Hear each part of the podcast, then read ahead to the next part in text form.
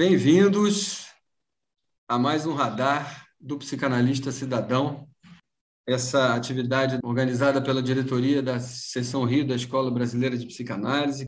É, dessa vez, nesse podcast, a gente está reunindo duas pessoas. Eu convidei Adriano Lourenço e Luiz Rodrigues. É, e eu te chamaria para começar, por que, que eu chamei?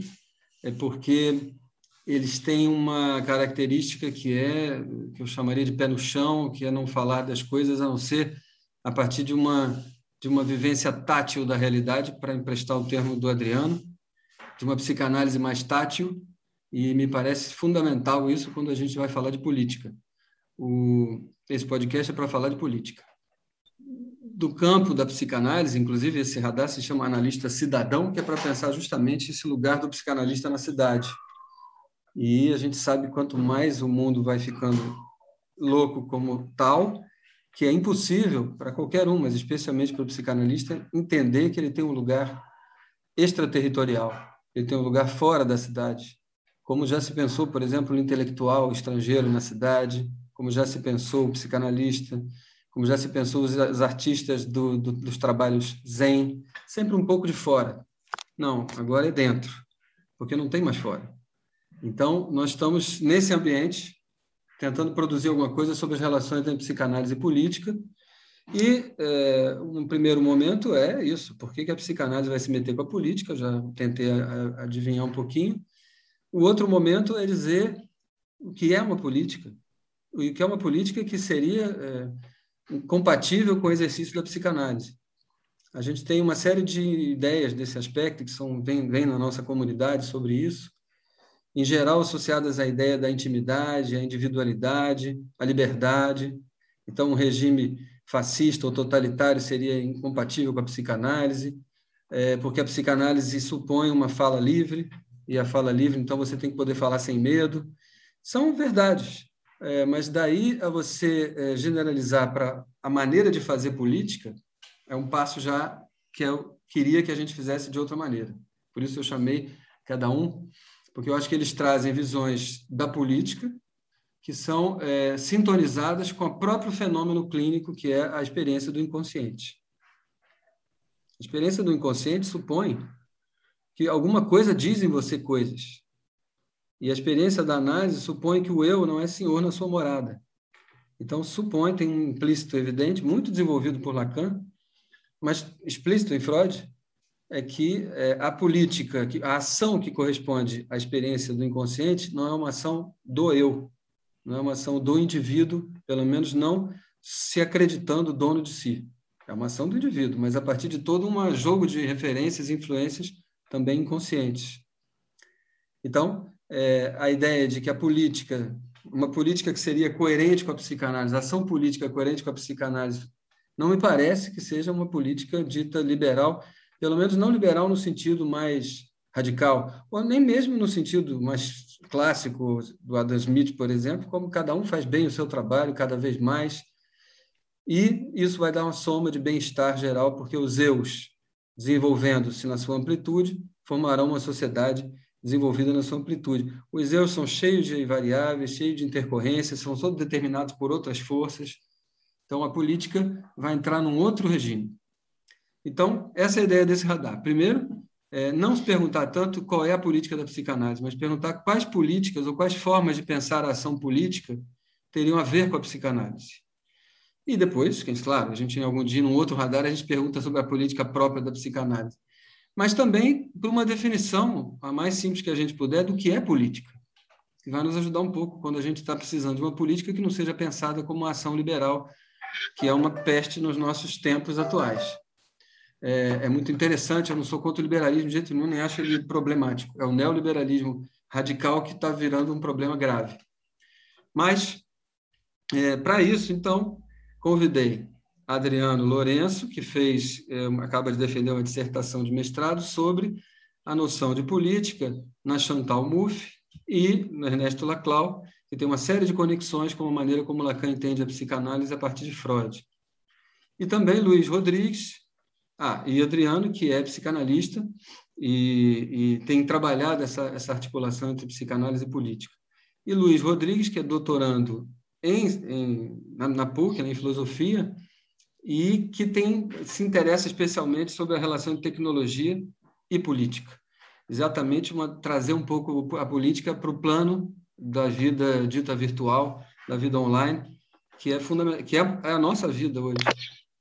E o Luiz, recentemente, é, me introduziu a várias ideias da Hannah Arendt, que inclusive tem sido taxada de liberal e rechaçada por muitos setores, mas é, a gente teria que rever isso com calma. Não é o caso aqui, não vamos tomá-la por esse aspecto, apesar de, sim, sim, falas estranhas dela, mas é, muito mais a teoria política dela. Então, eu pedi para cada um falar um pouquinho e a gente vai tentar marcar essas conexões.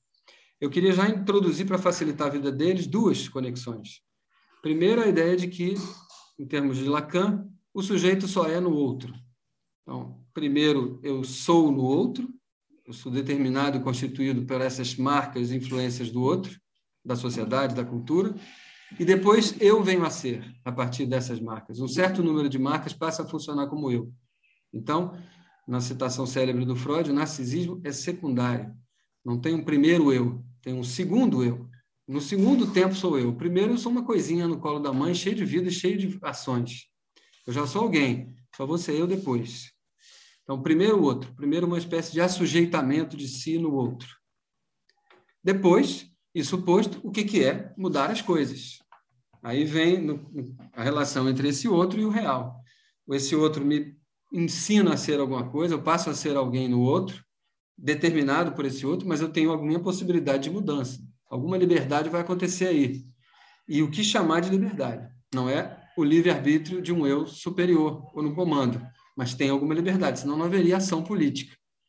Essa liberdade vai aparecer um pouco para o lado da, da Chantal e do Ernesto como contingência, vamos ver, e, na, e no caso da Ana Arendt, talvez mais para o lado do acontecimento, a contingência que produz um acontecimento, que a Ana Arendt chama de milagre. Mas, bom, chega de eu falar, pretendo agora ficar só de repórter entrevistador. Eu vou passar primeiro para o Luiz, tá bom, Luiz? Luiz, essas coisas que eu falei agora na abertura, procedem de alguma maneira depois das nossas conversas? Faz bastante sentido. Eu fiquei intrigado e com vontade de conversar sobre é, o liberalismo, né, entre aspas, aí da Arendt, mas aí fica para um outro momento. É... É, são mais são mais é, falas que seriam tomadas como racistas, mas também liberalismo e tal. Mas vamos tem, lá. Tem, tem, tem polêmica, assim. É, mas assim, eu fiz um recorte menos polêmico aqui, então, é, de dois textos é, que se conversam e é, um se chama que é autoridade e o outro se chama que é liberdade e no fundo dos dois está essa pergunta do que é política, bastante é, coerente trazer esses textos estão no Entre o Passado e o Futuro, uma publicação, é, a primeira publicação desses textos foi em 1954, antes da, da, é, da condição humana, que é de 58. E nesses textos já tem muito do, das ideias centrais da autora, é, e sobre a autoridade especificamente, conforme eu for falando aqui o recorte que eu estou fazendo, vai ficando mais claro os paralelos com isso, com essa introdução do Marcos.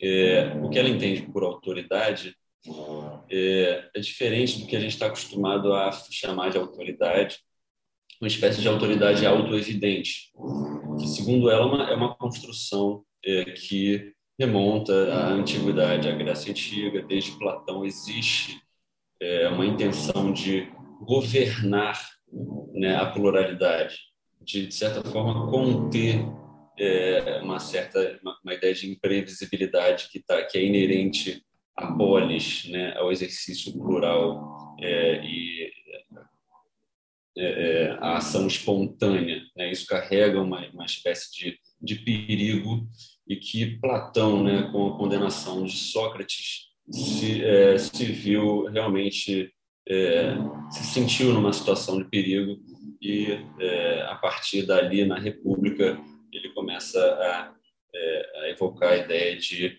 de um rei filósofo, né, de uma governabilidade por leis. Né? E aqui uma citação da autora, é, que ela fala que Platão esperava ter encontrado uma obediência é, dessa espécie, né, ou seja, em cima de uma autoridade auto-evidente que não se questiona, quando em idade madura outorgou às leis a qualidade que faria delas governantes inquestionáveis de todo o domínio político, é, os homens poderiam pelo menos ter a ilusão de serem livres por não dependerem de outros homens. Então, uma coisa muito forte que ela é, que ela tira dali dessa dessa estrutura inicial e que, né, segundo ela mesma, as políticas de Platão, as filosofias políticas de Platão e Aristóteles dominam todo o pensamento político subsequente. É, e ela elabora muito bem sobre né, as ideias, é, tomando outras formas, mas mantendo mais ou menos uma estrutura é, em cima dessa ideia de autoridade autoevidente. Então, para ela, um governo autoritário não é um governo tirânico, ditatorial. Né? O governo autoritário ele busca uma fonte externa do âmbito político, transcendental, que é, traz a autoridade do, do líder. Né? Então, ou você se ancora na tradição, né? assim, no caso da fundação de Roma, que foi é um evento sagrado, de certa forma, é um evento religioso que religa né, o, o presente com o passado, é, é, fontes de autoridade autoevidente religiosas, naturalmente, né, como é, a ideia de que né, um, um, governante ele foi escolhido por Deus. E isso acontece de formas repetidas né, e durante toda a história da política ocidental e ela começa a questionar essa ideia de que de formas de governo como uma é, como sinônimo de política para ela política é outra coisa, como vai ficar bem claro quando a gente vai para o texto, que é a liberdade.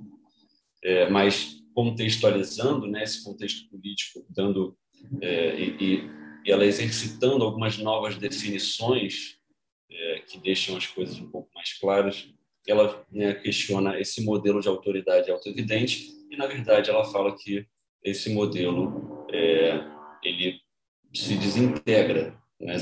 esse, é, a ideia de que existe uma falência de autoridade é, que né, durante a modernidade, né, fim da modernidade, vem sendo questionada, é, basicamente é, é, em, em, cima de questionamentos sobre a religião e a tradição que é, falem, né, assim, que desestruturam essa ideia de autoridade. Luiz, só para dar uma pontuada com, digamos, os equivalentes lacaniano do que você está dizendo é, se diz, por exemplo, a queda dos ideais, ou a pluralização dos nomes do pai, ou a queda do nome do pai, o nome do pai sendo um pouco o nome para essa tradição auto, auto, auto fundada pela, pela própria tradição, por essa autoridade, desculpa, autofundada pela própria tradição.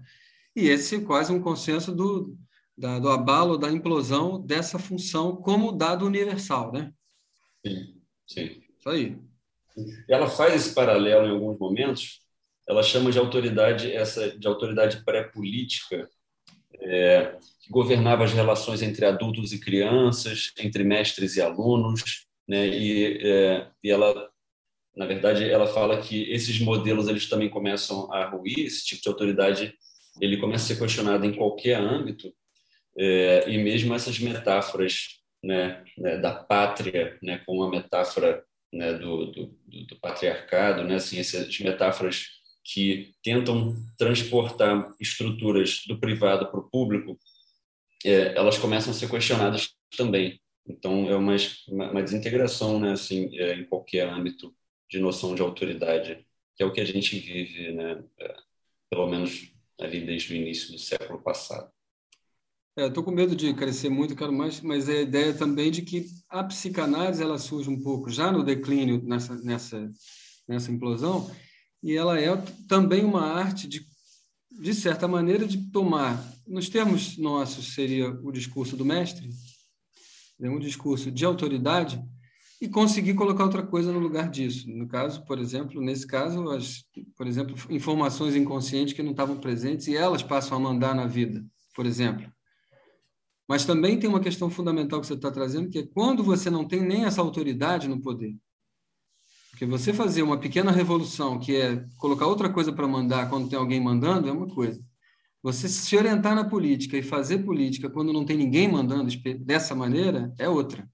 Então, é uhum. é importantíssimo marcar que a análise também já está partindo no pós-pai. E não no, na, criticando o pai. Criticar o pai é fácil, mas é quase. Pai é o nosso termo para isso, né? o termo freudiano para a autoridade dela. Mas é quase como diz o Caetano, jogar amanhã pedrinha, pedra no velho que morreu ontem. Uhum. Vamos lá. É.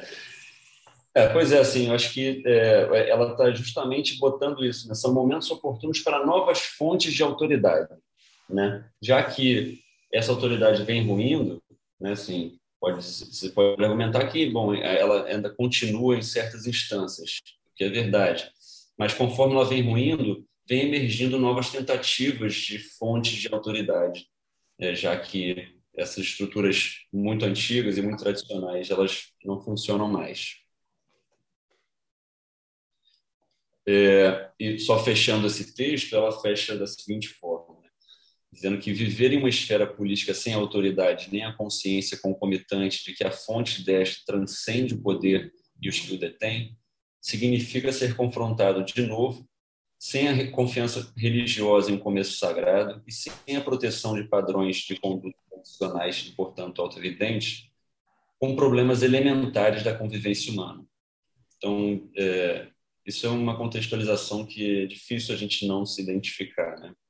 A gente lidando com problemas elementares de convivência num ambiente é, vazio de, de autoridade, né? Muito bom, muito bom.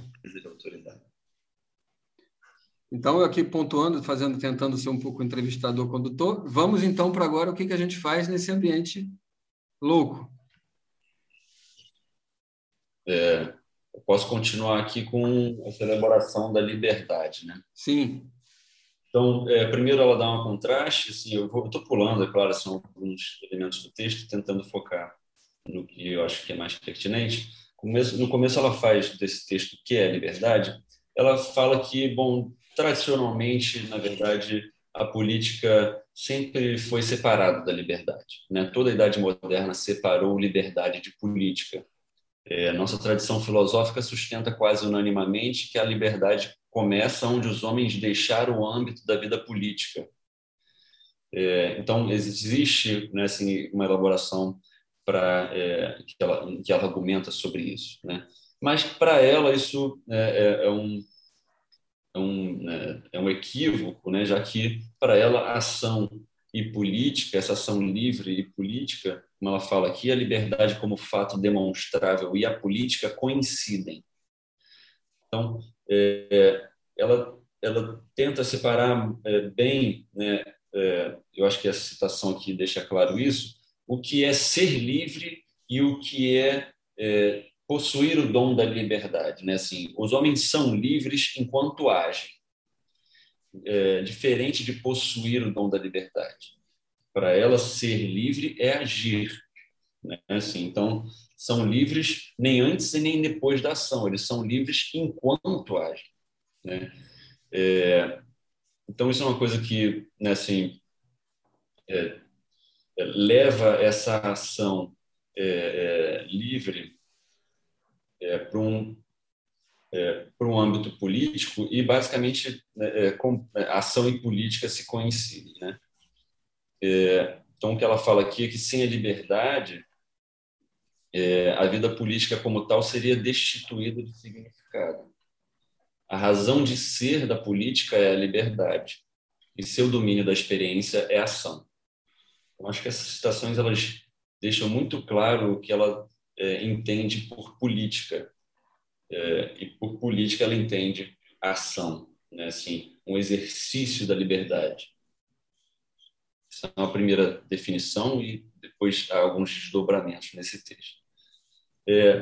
Deixa eu só marcar também, pontuando, como isso se lê em, nesse plano, digamos, nas referências lacanianas, você, quando é no outro, a sua liberdade é o exercício de se deslocar dentro do outro, e não se deslocar sendo capaz de sair do outro. Alguma Sim. coisa assim, a ação na cidade é a ação, é a sua ação. Outra coisa é querer sair para fora das suas determinações. Né? É, dizer, a ela... ideia de um livre-arbítrio, que é dado por, por Deus como Descartes, não, não faz muito sentido aqui. Perfeito. Não, ela, ela tem toda uma argumentação histórica da construção da ideia de livre-arbítrio, né, dentro de uma tradição é, cristã, assim, de pensamento cristão, é uma ideia de internalização da liberdade, né, de individualização da liberdade, né, dessa, dessa separação do indivíduo livre. Né, o indivíduo ele pode ser, inclusive, um escravo, mas ter livre-arbítrio. Então, tem toda uma construção em cima disso, e ela justifica por que isso, não vou nem tentar fazer é, ir tão longe aqui agora nessa conversa, mas acho que tem uma citação aqui que ela fala é, muito diretamente né, é, sobre o que você acabou de falar. É, ela fala o seguinte: essa identificação de liberdade com soberania, que é essa, né, assim, é, é, é o para onde vai, é, é, para onde aponta a ideia de internalização de liberdade, né? essa identificação de liberdade com soberania é talvez a consequência política mais perniciosa e perigosa da equação filosófica de liberdade com livre-arbítrio, pois ela conduz à negação da liberdade humana, ou à compreensão de que a liberdade de um só homem, de um grupo ou de um organismo político só pode ser adquirida ao preço da liberdade isto é, da soberania de todos os demais. Né? Então, quando você quebra né, esse âmbito público em vários é, âmbitos privados, né, e a, a, liberdade habita o campo privado apenas, você é, promove uma ideia de soberania né, a, um, é, a uma importância que é perigosa para o convívio político. E depois ela afirma mais contundentemente ainda que se os homens desejam ser livres, é precisamente a soberania que devem renunciar. É... é fica parecendo paradoxal, mas é excelente, né? Se você é. quer ser livre, não tente ser muito dono de si mesmo, por exemplo. Ser proprietário de si mesmo, que faz, tem muita ressonância no nosso tempo, que é todo ao contrário disso, dizendo para você ser livre, você tem que ser mais você, mais forte, mais decidido, etc, etc. Mas, bom, vamos lá, vamos lá. É, para ela ser é ser político, né? Assim, então, para ela ser livre, a liberdade só acontece no, no âmbito público. Então, essa é a grande é, sacada, assim, o grande... Talvez pudesse dizer, Luiz, pode dizer assim, que você, essa ação, ela ou é incidindo ou interagindo com outros, ou não é uma ação. Por isso é que tem que ser no campo político, público, né? Você pois só é. tem ação se for com outros, por isso é que ela é livre, né?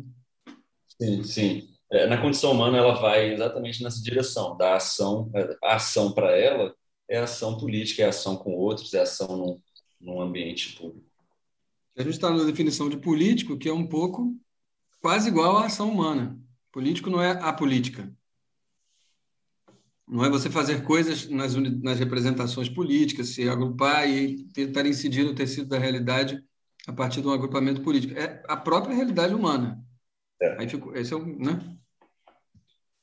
É, a ação política, mas a gente está falando da ação política já. Eu queria marcar que a gente está falando desse plano onde vai incidir a ação política, né? Digamos, quase que a, a realidade, a condição humana, a existência. E eu não sei se dá para o Adriano falar um pouquinho disso. Antes da gente passar para. Eu acho que. Eu imagino que você poderia falar um pouco sobre o que é um acontecimento na política, o que é a ação, né?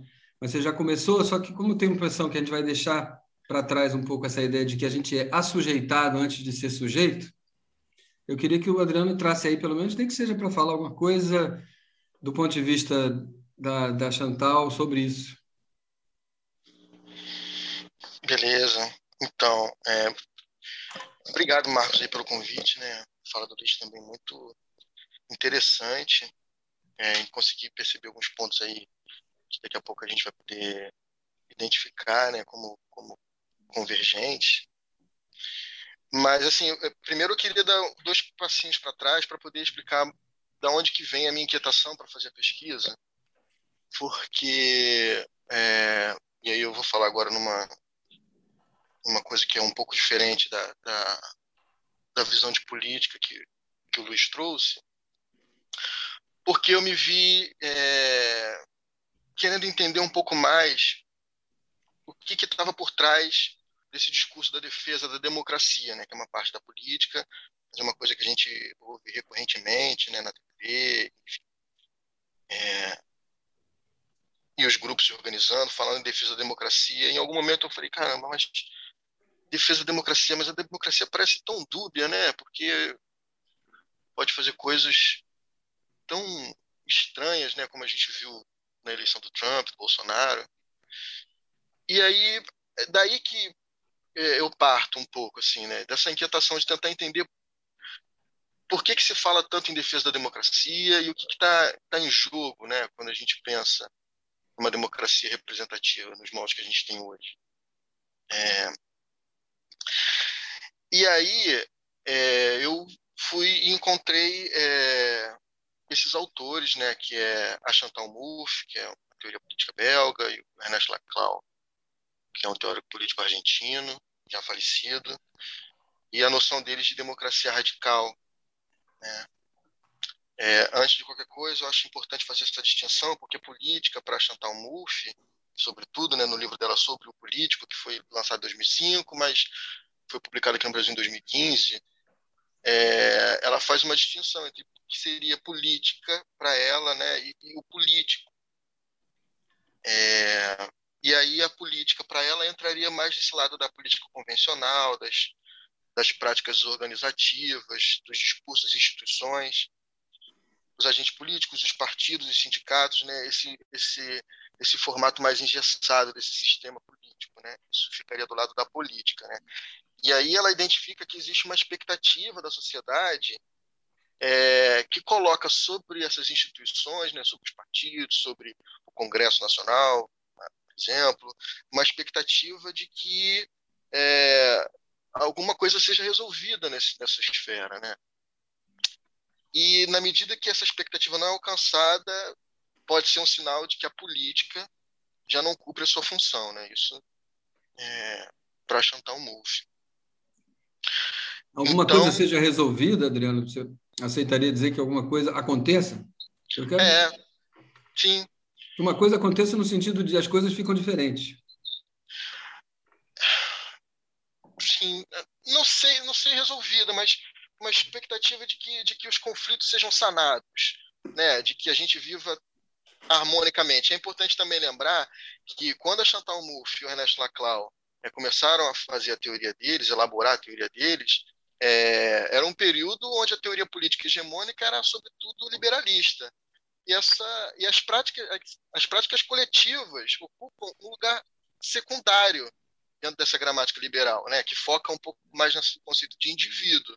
Então, é, o que que o que, que e Laclau começavam a identificar que tinham é, o reconhecimento das naturezas da identidade coletivas que estava um pouco relegado, estava um pouco de fora. Existiam vários grupos minoritários reivindicando, exigindo, se fazendo ouvir, é, tornando o corpo social um pouco mais complexo, né, reconhecendo que eles eram constituídos por indivíduos multifacetados. E isso é, a teoria política hegemônica liberalista não contemplava.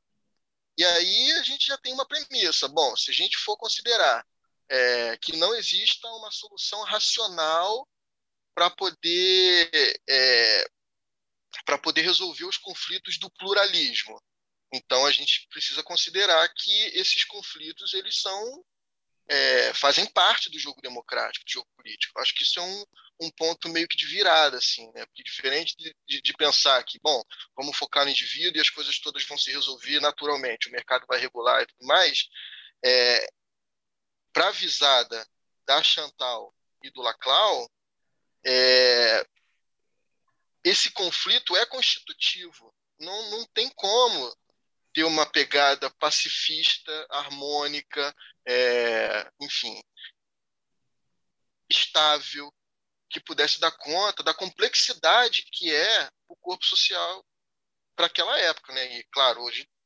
sobretudo para hoje, né? Com muito por mais. Isso, por isso, a direção da política é tratar, é resolver alguns conflitos, é encaminhar alguns conflitos Estou entendendo, mas, mas eu te interrompi, porque eu acho que você ia falar da política em contraponto ao político, né? Sim, sim, porque então, para esses autores, o político seria basicamente essa função. O político não seria é, aquele, aquele, aquela pessoa de carne e osso que a gente vota de, de dois em dois anos. Na verdade, o político, para esses autores, é uma, uma força, uma função no sistema discursivo da política. Alguma força que fica incidindo nesse sistema que já é mais coeso, mais organizado e mais fechado, que é o sistema político. É aquela, aquela coisa que fica ali contingente, contraditória, inconsistente, que fica forçando um pouco é, as paredes do sistema político para poder entrar. Né? Então, ele cumpre uma certa função. Né? E, é, e, e, bom, e, e, possuidor também dessas falhas de antagonismo constitutivos. O que, que o que, que, o que, que a saída que, na medida que a gente considera que esses conflitos no jogo político, no jogo democrático, é constitutivo, é essencial, não tem como fazer política democrática sem considerar é, é, esse, essa parte conflituosa, essa parte que não tem harmonia e que vai ser assim, é, ela sugere que a gente vá para um caminho que ela chama, a Chantal Mouffe chama de agonismo. O agonismo, para a autora, eu vou aqui falar uma, uma citação desse livro de 2005, é, que é assim: o agonismo é uma relação nós-eles em que as partes conflitantes, embora reconhecendo que não existe nenhuma solução racional para o conflito, ainda assim reconhecem a legitimidade de seus oponentes. Eles são adversários, não inimigos. Isso quer dizer que, embora em conflito, eles se consideram pertencentes ao mesmo ente político, partilhando o mesmo espaço simbólico, dentro do qual tem lugar o conflito poderíamos dizer que a tarefa da democracia é transformar o antagonismo em agonismo. Então, a autora chega com, com essa definição tentando é, inserir na gramática democrática justamente essa parte do conflito, como que isso fosse uma parte da qual não se pode abrir mão, que a gente deve considerar, e nesse ponto de virada entre adversário e inimigo, né, aliás, considerar o inimigo não sendo um inimigo, mas sendo um adversário, alguém que participa do jogo político, tendo uma função também né, de, de, de, de, troca, de mediação, enfim, de que as coisas fossem um pouco mais. É, um debate um pouco mais coerente, mais maduro no, no jogo democrático. É, um eu estou aqui como tentando ser o, o, o, espectador. Realmente eu pedi, eu pedi muito de vocês, né? porque tem todo um mundo eu, Luiz, com o mundo da Ana Arendt, o mundo da, da Chantal e do Laclau, e querendo colocar isso para lá e para cá. Então é difícil para caramba. Luiz, você entra se você quiser. Eu te interrompi porque você estava com um caminho na cabeça. Eu acho que talvez a gente pudesse chegar, eu acho, né, que ficou bem claro como, como se pensa o espaço político, a relação da liberdade com o espaço político, que é o próprio espaço da cidade, e a relação, eu trouxe um pouco o eu e o que extrapola o eu. É, se a gente pudesse ir para o tema do que é a ação, que a gente começou lá com a, com a Ana Arendt, aí aqui o Adriano está trazendo a política como lugar de uma quase uma acomodação. Mas eu acho que também vai aparecer o lugar da ação ou da, do acontecimento, e talvez com ele a gente possa trazer também alguma conversa entre os dois lados. Não sei, se o Luiz quiser entrar ou se o Adriano quiser continuar. Eu vou só pontuar, Marcos. Eu acho que foi perfeita assim a movimentação uh, e o timing, o seu timing. É... Ah, é, porque eu estava com a impressão que estava metendo os pés pelas mãos aqui. vai lá, vai lá. Tem uma coisa, assim, o que acontece, eu acho que é, talvez, tá, assim, eu, é, se a gente se a gente não ficar tão apegado às palavras, né, política, político, tudo mais, as construções são parecidas né? Assim, o, o esquema é, é, parecido. Eu vou ler uma citação aqui que era o que eu leria em seguida, antes de você é, né, me interromper e chamar o Adriano, eu só ver como fez sentido essa esse, essa movimentação. É, falando um pouco sobre a noção de milagres dela. E aí, Adriana, te convido a, a, a ver o paralelo. Todos os milagres, tanto os executados por homens como os efetuados por agentes divinos, devem ser sempre interrupções de uma série qualquer de acontecimentos, de algum processo automático em cujo contexto constituam o absolutamente inesperado. Então, ela começa a falar que, dentro daquele, da, contextualização e do entendimento de, de ação livre né, como ação política, é, ela traz isso nos moldes do político, como, né, como você expôs agora, é, algo interrompendo uma série automática de acontecimentos, um processo instaurado, né? Então, eu estou entendendo isso também como essa, essa relação entre político e política. Ela acho que dá outros nomes, mas acho que tem uma elaboração parecida, né? É, especialmente nessa, nessa ideia de que é, tem alguma coisa testando o sistema. Uhum. É, né? Tentar, tentando complementar o que, que o Luiz acabou de dizer, tem uma outra parte aqui é, que talvez faça essa tarefa, que é, escrevendo um pouco mais sobre o papel do político, é que ele possibilita o que possibilita a manutenção desse político enquanto tal, isso é uma situação minha, né? É, é justamente o deslocamento subversivo, uma causalidade que força as estruturas da realidade social e da política, já abaladas por uma queda pontual das representações fantasmáticas, é, se fazendo visível e tentando dominar, entre aspas, né, real. É o, aí... Que é o que o Luiz chamou de alguma coisa testando o sistema, né? Ela fica uhum. quase, talvez mais, forçando o sistema. É, é fazer com que essa uhum. coisa que força o sistema produza um acontecimento, né? Uhum. Isso é muito, isso é muito parecido. Agora vem outro exercício completamente é, é, delirante, mas eu faço. Na experiência clínica de uma análise, tem coisas forçando o sistema. O sistema que você chamou de fantasmático, que a gente chama isso mesmo, da fantasia é uma estruturação da realidade de alguém, que inclui consciente e inconsciente. Alguma coisa força esse sistema. É uma contingência, é o que não está dito, é o que aparece como surpresa e que vai subverter o sistema. Esse é muito o que Lacan chama de ato analítico. E o que a gente aqui está aproximando com o milagre e aproximando com o político, quase o próprio o político, né? a contingência, e que a gente talvez pudesse chamar de real. Né? Mas eu não quero forçar vocês a falar lacanês, é só para pontuar aqui para o pessoal que está ouvindo. É, mas tem algo aí que, que, que, que conversa mesmo né, com o que a está trazendo. Assim, as definições de política, né, do termo política, são bem diferentes, mas eu acho que tem um paralelo muito forte assim, no, em algumas, algumas noções. É, uma coisa aqui que, é, e aí eu estou prestes assim, a terminar aqui algumas citações que eu separei, mas uma coisa que talvez a gente não tenha é, comentado ainda é o que, que motiva né, esse movimento de subversão, né, que é um uhum.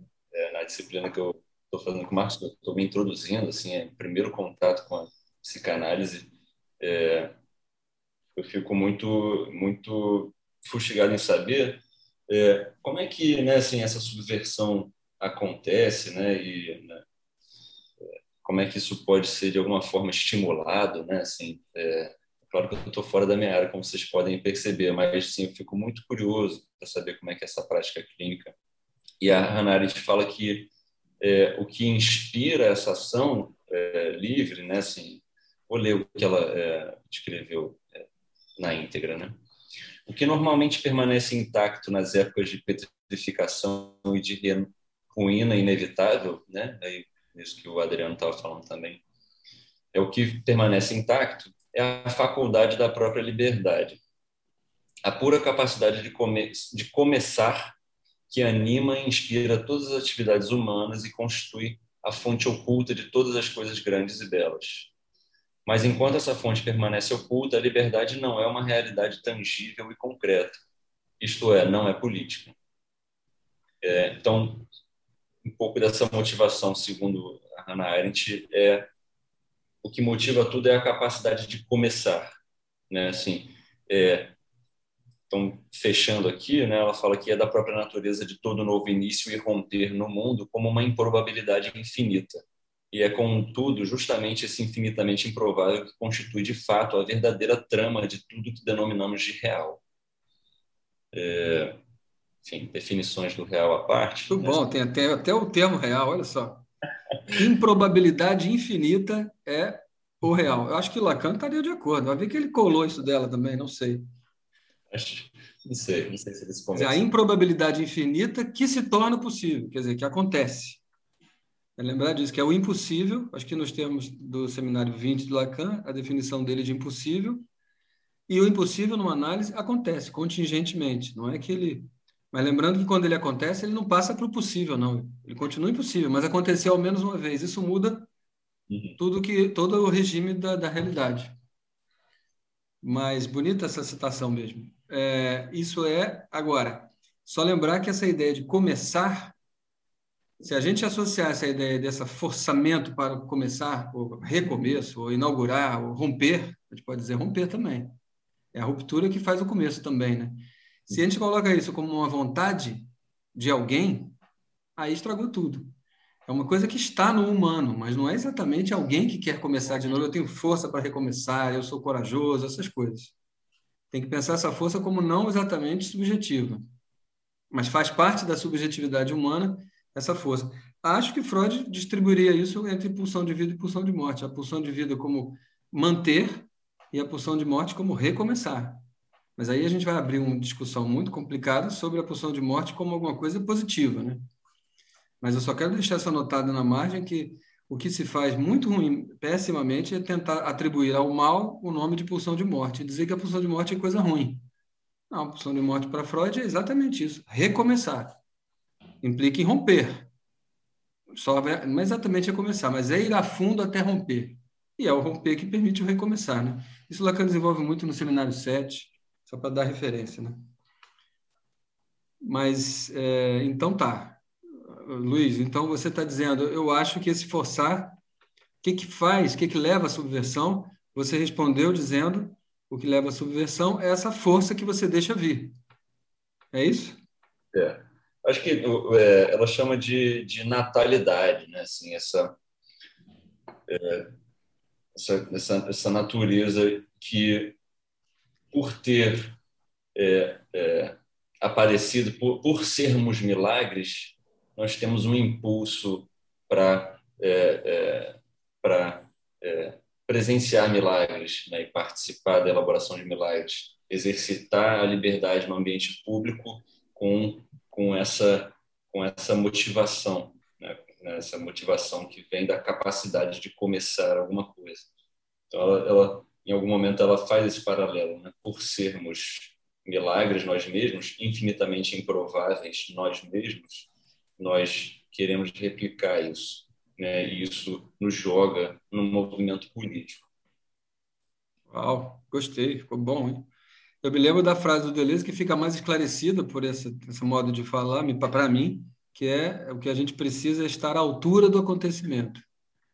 É, presenciar, é, explicitar, presenciar e viver milagres é estar à altura do que nos acontece. Uhum, uhum. É, bom, eu estou sentindo que ele está encaminhando para uma conclusão que eu vou forçar que seja rápida, só porque o podcast, sei lá, não pode ser muito longo, senão as pessoas não ouvem, mas que a gente faça outros. Mas, Adriano, reage a isso aí, porque eu acho que o termo contingência é onde você dá lugar para esse milagre, né? É, é o, que, o que a MUF traz, assim, que talvez pudesse se assemelhar ao que, que o Luiz acabou de trazer, é, são esses grupos com suas demandas insatisfeitas, que por contingência se aliam, né, se agrupam para tentar juntos forçar essa estrutura do sistema político que é mais coeso, né? Então, e aí é importante porque ela identifica que nessa conjunção entre grupos distintos, entre grupos heterogêneos, mas em torno de um pró, em prol de um, de um tema comum, é, seus ideais são meio diluídos, né? Alguém vai tentar ocupar o lugar de liderança, esse lugar que para ela é um lugar vazio, vai tomar ali o protagonismo do processo. Isso, claro, lembrando que estão ainda fora do sistema político, tentando se organizar enquanto político por excelência, né? Esse momento desse embate com o sistema mais rígido da estrutura política. Então, é, esses grupos distintos, com suas demandas insatisfeitas, acabam se aliando ali para poder forçar juntos essa estrutura. E ne, nessa aliança, os grupos acabam perdendo um pouco de si, né? porque, enfim, é preciso fazer concessões, é preciso é, abrir mão de algumas coisas para poder se juntar com outros grupos heterogêneos. Acho que é, essa parte dos grupos e das demandas insatisfeitas como causa, né, como esse, esse movimento originário dessa, dessa forçação nas paredes da estrutura política, eu acho que é algo que, que talvez chegue um pouco próximo aí de trazer. Enfim, eu acho interessante isso, né? Ficou maneiro, assim, essa discussão. Ah, eu, eu, eu adoro, eu sabia que ia ser boa. É claro também que a gente tendeu à convergência, porque é um movimento que a gente quer fazer. Claro uhum. que a gente uhum. poderia fazer o caminho inverso e mostrar as divergências também. É, eu, eu tenho realmente uma necessidade de buscar um pouco essas convergências para a psicanálise não ficar sozinha, que é, um, é o problema. A psicanálise não, digamos, a comunidade é, tende a ficar sozinha ou então a ficar com todo mundo, perdendo a sua especificidade. Né? Se somos todos cidadãos querendo, sei lá, querendo que o Brasil não seja essa coisa, somos todos cidadãos querendo que o Brasil não seja. Agora, do ponto de vista do, da, da posição da psicanálise, qual é o nosso lugar, qual é o nosso caminho? Isso é uma interrogação que tem que ficar aberta. De jeito nenhum a gente tem resposta. Mas eu acho que, que hoje a gente trouxe, assim, se houvesse políticas que conversam com a psicanálise, por exemplo, seriam essas duas. É, concepções políticas, né? É, e a gente mais ou menos também define um pouco o liberalismo, eu também queria deixar isso anotado como uma posição que se separa dessas, e tem, teria um trabalho a fazer sobre isso também, né? porque não é dizer que o liberalismo é incompatível, é uma espécie de maneira de colocar o liberalismo no social, que parece incompatível, que eu, correndo lá no começo eu chamei de neoliberal, mas é porque não podemos fazer essa diferença aqui, vai ficar para outro momento. Né? Mas, de qualquer maneira, eu sempre não vou perder a ocasião de dizer a psicanálise não é o discurso psicanalítico e a prática psicanalítica não é a prática de um eu no comando. Então, se chamarmos isso de liberal, a psicanálise não é liberal, apesar dos psicanalistas serem, em geral, profissionais liberais e com concepções políticas pessoais muito mais do lado do que a gente chamaria de liberalismo político. Uma coisa é o discurso ao que eu sirvo, outra coisa é como é que eu vivo a vida na cidade. O próprio Lacan e o Freud não eram exatamente radicais, revolucionários ou subversivos, mas eles não eram exatamente a posição liberal na política. Eles eram mais pessimistas, meio de fora, alguma coisa assim. Né? Bom, mudei o assunto para concluir. Queria passar a palavra para vocês para concluir. E agradecer demais vocês, hein? Bom, eu agradeço também o convite. Estou adorando falar sobre, sobre a Hannah Arendt. Acho que tem muita coisa interessante ali.